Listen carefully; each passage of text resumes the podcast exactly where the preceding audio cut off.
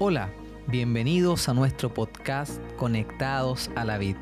Yo soy Leandro Cisterna y compartiré con ustedes este espacio dedicado a fortalecer nuestra conexión diaria con Dios a través de la reflexión y el estudio devocional. Queremos enviar un saludo especial a todos nuestros amigos que están avanzando en este proyecto y a todos aquellos que nos escuchan a través de este podcast. El capítulo de hoy lleva por título Una herencia dañada. Hoy vamos a hablar sobre la octava tesis de este libro, la cual sostiene lo siguiente. Todos nosotros nacemos con una naturaleza pecaminosa, porque todos nacemos separados de Dios. El texto bíblico de hoy se encuentra en Salmos 58, versículo 3, y dice lo siguiente. Se apartaron los impíos desde la matriz, se descarriaron hablando mentira desde que nacieron. A continuación compartiremos algunas importantes reflexiones. En primer lugar, el autor habla con respecto a la doctrina del pecado original, una creencia tan común dentro del cristianismo.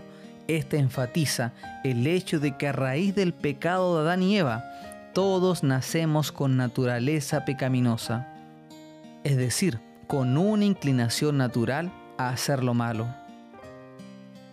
En el comentario bíblico adventista encontramos la siguiente declaración de la hermana White.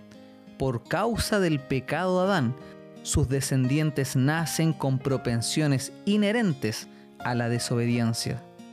Un prominente teólogo del siglo pasado llamado Reinhold Niebuhr declaró en una oportunidad que la doctrina del pecado original es la única doctrina de la fe cristiana que es empíricamente verificable. Esto quiere decir que la podemos verificar en la práctica. Cuando observamos a los niños o a los bebés, nos damos cuenta que ellos nacen con una tendencia hacia el egoísmo. Un niño no es egoísta porque alguien le enseñó a ser egoísta, ellos no necesitan aprender a ser egoístas, son egoístas por naturaleza, porque nacen con esta naturaleza pecaminosa. En Sign of Times del 13 de junio de 1892 encontramos la siguiente declaración de la hermana White. El egoísmo no es una característica cristiana, es un atributo del gran apóstata. El siguiente aspecto que considero importante destacar del día de hoy es que el pecado es lo opuesto a la justicia. Y si justicia no podíamos definirla en base a la conducta, entonces el pecado también debe ser definido como algo que trasciende la esfera de la conducta.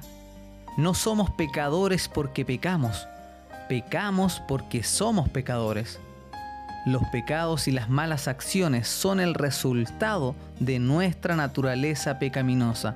Son la consecuencia natural de haber nacido separados de Dios. En el libro La Educación encontramos la siguiente declaración. En la vida de todo hombre se manifiesta el resultado de haber comido del árbol del conocimiento del bien y del mal. Hay en su naturaleza una inclinación hacia el mal, una fuerza que solo sin ayuda, Él no podría resistir. Cuando entiendes esto, entonces te percatas o tomas real conciencia de que el problema es más grande de lo que pensabas. No se trata solo de corregir aquel hábito o comportamiento incorrecto, el problema está en tu naturaleza. Es por esto que la solución de Dios a este problema va más allá del terreno de la conducta. La solución de Dios tiene que ver con corregir el problema desde el comienzo. Ahora entendemos mejor la respuesta de Cristo a Nicodemo. Es necesario nacer de nuevo. Qué temática tan importante es la que comenzamos a estudiar el día de hoy. Te animo a continuar con este proyecto de estudio devocional.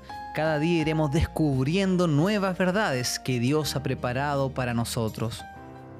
Me despido y te dejo invitado a participar de nuestra cadena de oración. Recuerda todos los días a las 7 de la mañana y también a las 7 de la tarde. Recuerda que estamos orando por el derramamiento del Espíritu Santo en nuestras vidas. También estamos orando por personas que se han visto afectadas por esta pandemia mundial.